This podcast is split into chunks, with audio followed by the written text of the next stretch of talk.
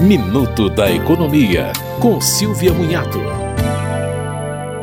Os aposentados e pensionistas do INSS terão reajuste de 5,93% nos benefícios de janeiro, pagos a partir de fevereiro. Quem recebe o salário mínimo, agora em R$ 1.302, terá 7,43%. O teto de benefícios passa de R$ 7.087,22 para R$ 7.507,49.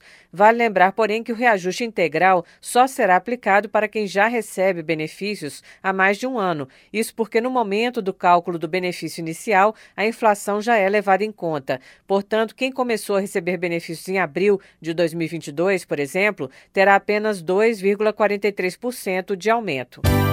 Você ouviu Minuto da Economia, com Silvia Munhato.